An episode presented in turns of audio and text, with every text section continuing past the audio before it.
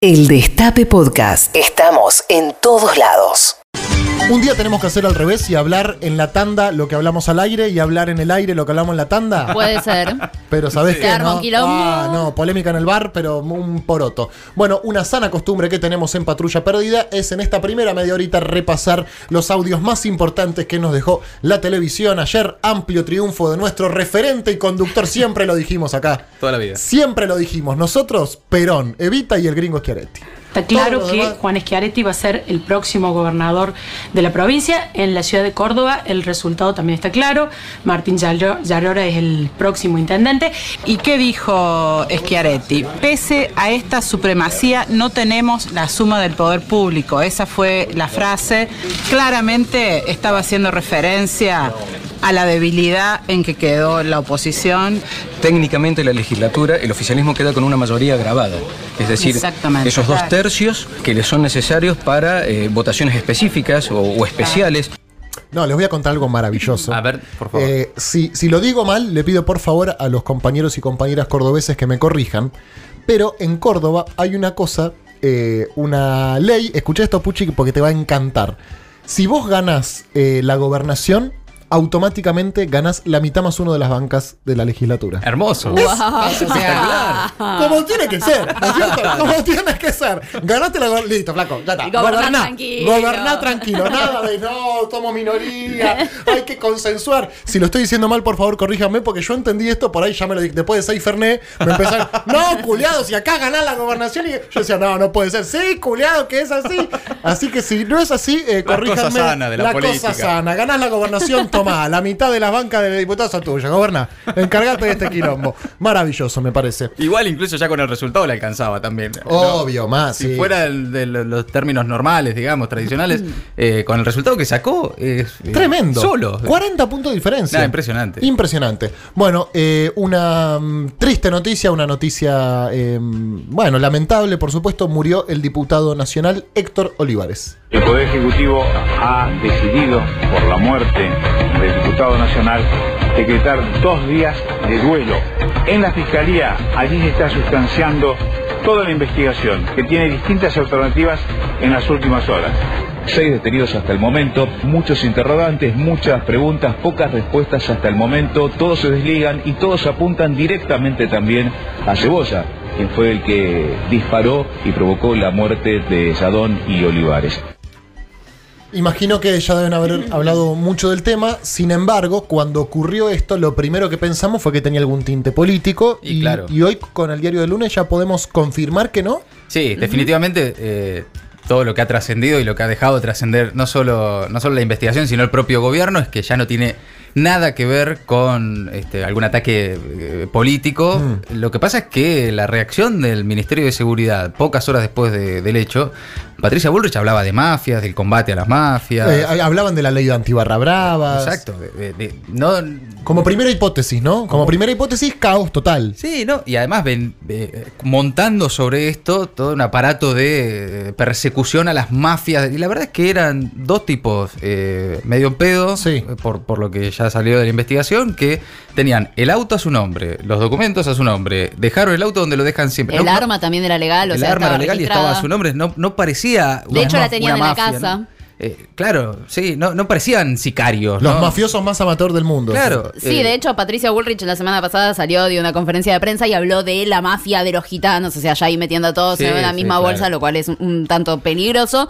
Eh, No deja de ser preocupante que a una cuadra del Congreso Obviamente. balearon a un diputado. Ni ¿no? hablar. por Obviamente, supuesto. sigue, eh, eh, sigue siendo gravísimo todo eso, pero de hecho yo escuchaba al abogado de la familia y ponía todo, o sea, la estrategia va contra el hombre que disparó, ¿sí? Y mm, diciendo es un psicópata, es un loco, eh, estaba trastornado, mal de la cabeza y le- disparó. Se pusieron ahí y dispararon. Podría haber sido el diputado, podría haber sido cualquier otra persona que estaba, pero como que la estrategia va para ese lado. Esta persona estaba desequilibrada, al resto no lo metan. Dudo Mm. que no vayan a meter al resto, por lo menos al acompañante, pues hay dos funcionarios muertos, ¿no? No, claro, y ah, más allá de que sigue siendo un, un hecho preocupante, que no se trate de un crimen político en un país que no tiene crímenes políticos, Claro, a diferencia sí, de sí. Brasil, Venezuela, Colombia, México, quisieron comparar. que, que quisieron comparar en algún momento, eh, no, deja, no deja de ser este, un, un, un alivio pensar que no vivimos en, en una locura así. Pero lo primero que pensamos, me acuerdo, nosotros hablamos ese, ese Sí. jueves y, y claro, y nos teníamos que remontar a, a Lisandro de la Torre. Sí, o la fueron- AAA. Sí, sí, sí. época, que no tenía nada que ver con y lo que bueno, terminó ocurrió. siendo un delito violento eh, que está por fuera del orden de lo Sí. político. Aparentemente, de todas formas, por supuesto, eh, lo lamentamos y el presidente decretó dos días, 48 horas de duelo nacional por la muerte del diputado Héctor Olivares. Por otro lado, el presupuesto en ciencia y tecnología disminuyó un 37% desde que asumió Macri, nos lo cuenta C5N. Vamos a ver cómo fue el reparto de recursos desde 2015, último año del gobierno anterior de Cristina Kirchner, llevaba una inversión de casi 21 mil millones de pesos. Terminando este año en 2019 en este presupuesto del ajuste con apenas 13 mil millones de pesos de inversión para todo lo que es ciencia. O sea, desde que asumió Mauricio Macri estamos hablando de un 37,6% menos de inversión en ciencia. Y en el CONICET Obviamente sucedió lo mismo acá, año tras año fue cayendo. La inversión de 6.200 millones que se invertía en 2015 fue bajando hasta llegar en la actualidad a 5.100 millones, un 17,7% menos. Bueno, lo que podrían hacer es, en quien quiere ser millonario, recibir solamente científicos. Y eso es una manera de financiarlo. Sí. Puede ser, Eh, sí. Recibió finalmente Macri a la que participó. Sí, como quedamos programa, ¿no? pedaleando en el aire ahí, ¿no? Son pillos, ¿eh? Sí. Son muy pillos. Hay algunos que creen que está todo armado desde el principio, pero yo no sé. Que hay que ser muy paranoico Hay que para ser creer muy- eso. sí, Las conspiraciones siempre cierran. Hay que ser muy paranoico. La verdad ¿Ella tenía que algún vínculo con algún funcionario? es la esposa de un funcionario del gobierno de la ciudad, un funcionario menor de- del gobierno de la ciudad, pero es ella, en todo caso, es ella la científica, es ella la que fue al programa. A mí, sinceramente, las teorías conspirativas me divierten, me cierran. Sí. Ahora, la verdad es que tiene que ser... Hay veces que creemos que son unos cerebros. Es que nos, están en nos todos los olvidamos que son malísimos, Y ¿no? la verdad es que yo no sé si están tanto en el detalle. Yo creo que una vez hecha la- de toda la repercusión que tuvo, dijo, che, creo que nos conviene recibirla. Y la Claro, llamaron. sí, sí. Y la señora fue. y Ay, listo. sí, es cierto, pasó así. Oh. ¿Vos crees que está Ay, todo se- armado? Se le pinchó el globo. Yo pienso que en la reunión de gabinete dijeron, bueno, ¿quién llevamos a quién quiere ser millonario? No, ¿cómo? Pero pará, tenemos el dólar en 46, no, no, pero tenemos que Vos hacer decís esta. que Del Moro está operando para Pero a ver, No, pensémoslo, tiene que ir. eh, la, la señora es parte de una conspiración que va al programa de Del Moro. Por lo Sí. tanto, la producción del programa de Del Moro le dio medio palo en pesos para construir esa operación. Después. Sí, son los simuladores de repente. Marcos Peña, Frigerio, eh, Larreta y Vidal son Medina, Lampone, Sí. Ravena y. Yo no sé, sí, trabajan bien la comunicación y la verdad es que son muy pillos y en- sobre todo en años electorales Sí, sí. han demostrado que tienen Sí, una enorme sí, capacidad. sí. Ahora, tanto, Ah, tan genios son. Sí. Sí. No sé. bueno, eh, por otro lado, crearon una aplicación que permite comprar la comida. Para, tre- tremendo. Sí. comprar la comida que van a tirar los restaurantes. ¿Qué? sí. 16 millones de toneladas de comida en perfecto estado se tira por año en la República Argentina. Es un placer contar con la visita del creador de esta startup que se llama Winim. El nombre viene por el hecho del dicho win-win. Ganan los comercios y ganan los usuarios. Entonces dijimos, bueno, que los comercios vendan este excedente de comida que tienen diario. Que, que Pues- deberían tirarlo si les sobra. Hoy en día se tira, de ahí viene la tragedia. Lo pongan a un precio de descuento, un precio de liquidación. Esto los usuarios lo ven en la aplicación, ven las promociones, lo compran y entre todos no se desperdicia comida. Bueno. eh, un ídolo, no, este muchacho es un es ídolo. tremendo. Eh, No es el pro- para mí no es el problema. Eh, los, los tres son tres que crearon la aplicación. Perdón, perdón. Son unos fenómenos. Da, sí, esta la, la verdad que son unos fenómenos. Vieron un negocio ahí. Tres busca. Pero Claro. es tremendo, porque de última, los supermercados o lo que sea, los, los restaurantes tiran la comida, la gente tiene que buscar entre comida y la saca gratis. Y Sí. mañana no. Sí, ellos dicen que esto no tiene nada que ver con la crisis económica, que, que es una idea que se aplica incluso en, países del primer mundo, que se hace en Nueva York y qué sé yo. Ah. Eh, y la vieron, dijeron, che, me parece que acá podría andar, sobre todo en una época en la que están tirando comida Pero para. restaurantes, más que nunca. O sea, el pedacito de chegusán que ya no comes porque se te acabó la milanesa y te sobraron dos centímetros de pan, ¿eso es lo que te mandan? No. No, eso es muy Mickey Vainilla, que de hecho circuló por estas horas una- un episodio de Mickey Vainilla en el que tiraba lo que le sobraba en el plato y caía directamente en un Claro. comedor Porque, popular. por Entiendo es que ejemplo- te haces una parrillada gigante de, de tener 50 choris, vendiste 30, los 20 que te sobraron y están Claro. cocidos, en vez de tirarlos, los vendes más baratos. No las sobras, sino lo no Ah, vendido. ok, porque a mí, por ejemplo, los ravioles de ricota me gustan. Ahora, cuando un raviol explota y queda la ricota ahí flotando en el tuco, no me gusta tanto ¿En eso. serio? No me gusta A tanto. mí me encanta. Me da como un poco, no sé, impre- no sé, la ricota me remonta, no sé. bueno, cosas feas, cosas feas. Ahora, dentro del raviol ni me enteré y me lo como. Eh, esa ricota te da, no. No creo que no. No es que No, te, no, no. te viene el venezolano y te pone la cuchara de ricota, te la trae a tu casa, no.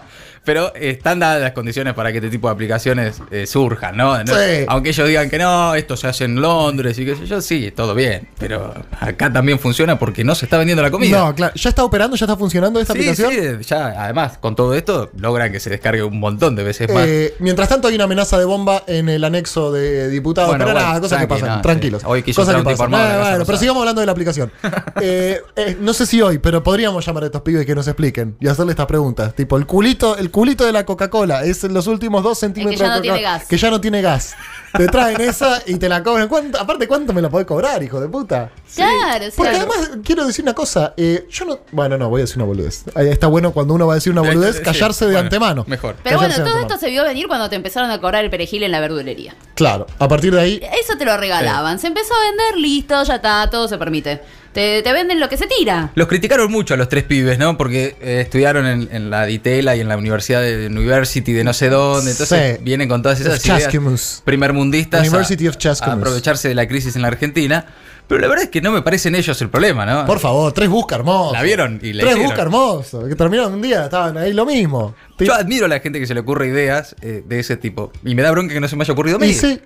Y si se te lo- hubiera corrido a vos y te critican, ¿sabes cómo? Pero chupame un huevo, boludo. ¿Sabes la que tengo en el O sea, banco? te mando, te mando el, el resto de Chegusán y sabes cómo le vas a agradecer. Mientras tanto, operaron a Mirta Legrand. La diva sigue internada en el sanatorio Mater Dei, la conductora había suspendido su programa eh, del domingo, como decíamos, según se informó, fue con éxito su operación y queremos conocer cómo fueron las últimas horas de ella y si se acercó gente allegada a Mirta eh, al hospital. Por lo que sabemos o suponemos en realidad, eh, siguen con ella su hija Marcela Tener y su hermana Goldie, que entraron ayer por la tarde esperando el momento de la operación.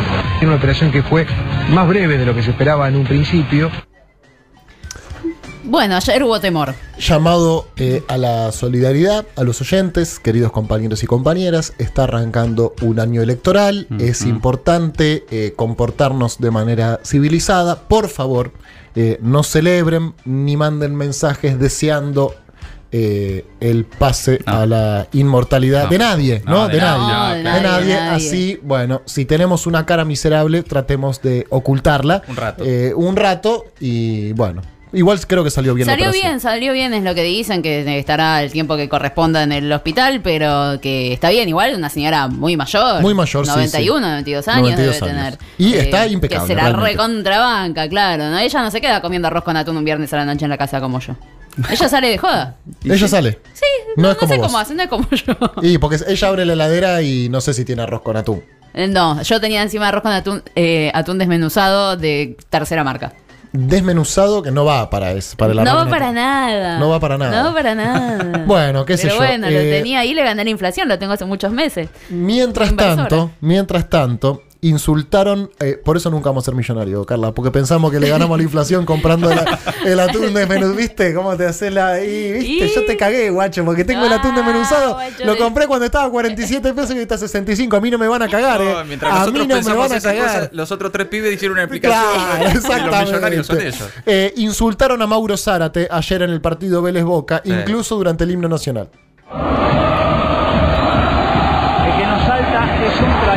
Gritaba la gente de Vélez estos insultos durante el himno. Una actitud eh, reprochable y repudiable, insultar durante el himno nacional justamente en un fin de semana en el que en todos los estadios, en todos los partidos de esta Copa de la Superliga sonó la canción Patria, fue desubicado de parte de los hinchas de Vélez, más allá de la bronca que tengan porque uno de sus ídolos pasó a jugar en otro equipo cuando había dicho que solo vestía la camiseta con la B azulada en la Argentina. Era un canal uruguayo este, ¿no? No, ¡Boca la concha de tu madre! ¿Cómo la metes, eh? Este guacho. Si vos me decís que lo llaman a la casa y lo amenazan de muerte, por supuesto me parece mal. Que lo puteen en la cancha de Vélez, bueno, para un poco, hermano, no te quejes. Bueno, pero durante, ¿viste? Durante Claro, el- durante el himno, ¿se puede o no se puede? Ay, pero Ya sí. está, ¿no? Sí. de- de- Si además ahora va a volver el kirchnerismo y va a cambiar el himno, la constitución, va a todo, cambiar todo, todo. todo, ¿no? Y va a haber partido todos los días. Todos los días va a jugar Boca. Gratis. Todos los días juega Y Boca. gratis, Qué lindo. claro. Los lunes juega la primera, los martes juega la tercera, los miércoles juegan los pibes, eh, jueves Boca fútbol femenino, siempre Boca River, todos los días. No hay ningún problema ahí en el país. Todos los días Boca River, medida número uno. Todos los días feriado y Boca River. Y el resto lo vamos resolviendo hasta que nos sentemos a negociar con el FMI y renegociemos la deuda. Todos los días Boca River. ¿Qué te Bueno, vos fíjate, hoy no está pasando la TV pública ningún partido de la selección argentina de los tiempos dorados y, Y tenés subió el un dólar. tipo, subió el dólar, un tipo quiso entrar con un fierro a la Casa Rosada, amenaza de bomba en el anexo de diputados. Yo creo que todo tiene que ver con todo. No, así no funciona, así no funciona. No fueron ustedes los de la bomba, ¿no? No. Ah, menos mal. Un comando en una trinchera. Esperando órdenes que nunca van a llegar. Patrulla Perdida. Con Pedro Rosenblatt. De 13 a 15. Por el Destape Radio. Escúchanos donde sea. Cuando quieras. El Destape Podcast.